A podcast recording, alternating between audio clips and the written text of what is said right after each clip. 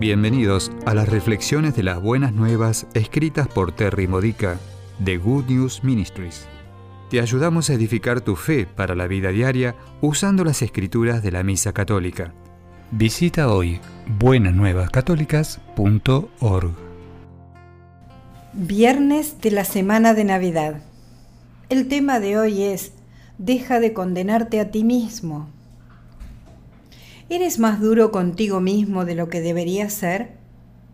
¿Eres lento para perdonarte? ¿Te castigas por los pecados del pasado y otros fracasos? La autocondenación nos roba nuestra alegría. Y la primera lectura de hoy, la primera carta de Juan, capítulo 3, versículos 11 al 21, lo restaura enseñándonos cómo tranquilizar nuestros corazones cuando nos sentimos culpables. Se dice que sabemos que hemos pasado de la muerte a la vida, del pecado a la santidad, del dominio del diablo al reino de Dios, por el amor que tenemos por los demás. Todavía no es perfecto, pero podemos estar seguros de que este amor es genuino cuando se expresa en buenas obras. Si hay alguien a quien crees que no amas, un ex cónyuge quizás, considera esto. ¿Estarías dispuesto a hacer una buena acción por esa persona? Orar por él o ella cuenta como una buena acción. Si es así, Dios no te condena y por lo tanto tampoco tú deberías. La parte final de esta escritura tiene una clave muy importante para la santidad. Tenemos confianza en Dios, entre comillas, siempre y cuando nos permitamos dejar de condenarnos a nosotros mismos. Debemos mirar la verdad sobre nuestra santidad central. El Espíritu Santo habita dentro de nosotros y debido a esto tenemos un deseo innato de ser santos. Por lo tanto, pertenecemos a la verdad, es decir, pertenecemos al Espíritu de la verdad.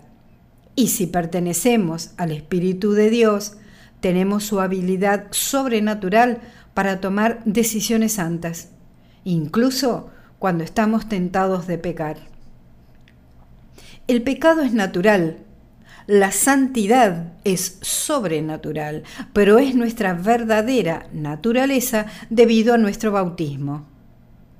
Al ver lo que es bueno en nosotros, en lugar de centrarnos en nuestros fracasos, podemos ganar confianza en nuestra propia capacidad de ser santos, porque sabemos que es Dios quien nos da esa habilidad.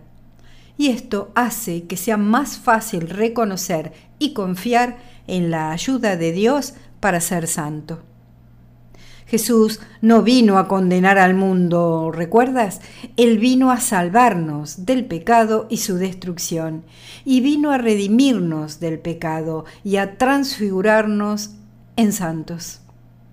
Aquellos de nosotros que queremos ser santos, nunca somos condenados por Él, ni siquiera cuando caemos en viejos patrones pecaminosos cuando fallamos en vivir como las personas santas que su Santo Espíritu nos capacita para ser, Él no es feliz, no está aprobando lo que hacemos y nos pide que vete y no peques más.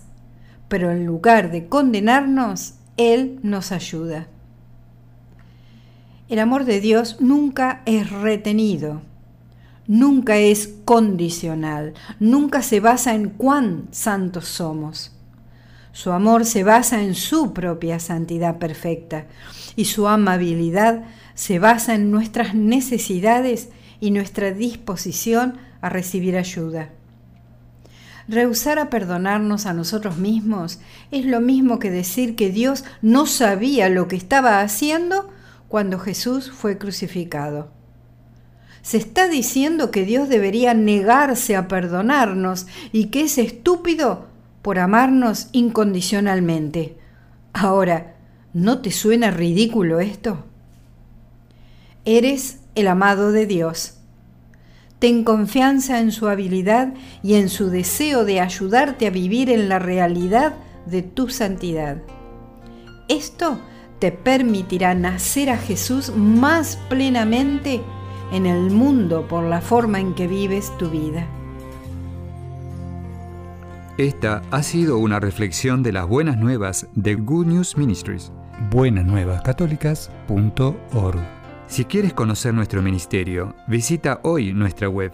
Encontrarás reflexiones para recibir por correo o mensaje de texto, retiros en línea, recursos de oración y mucho más para ayudarte a conocer el amor del Padre, para acercarte más a Cristo y ser lleno del Espíritu Santo.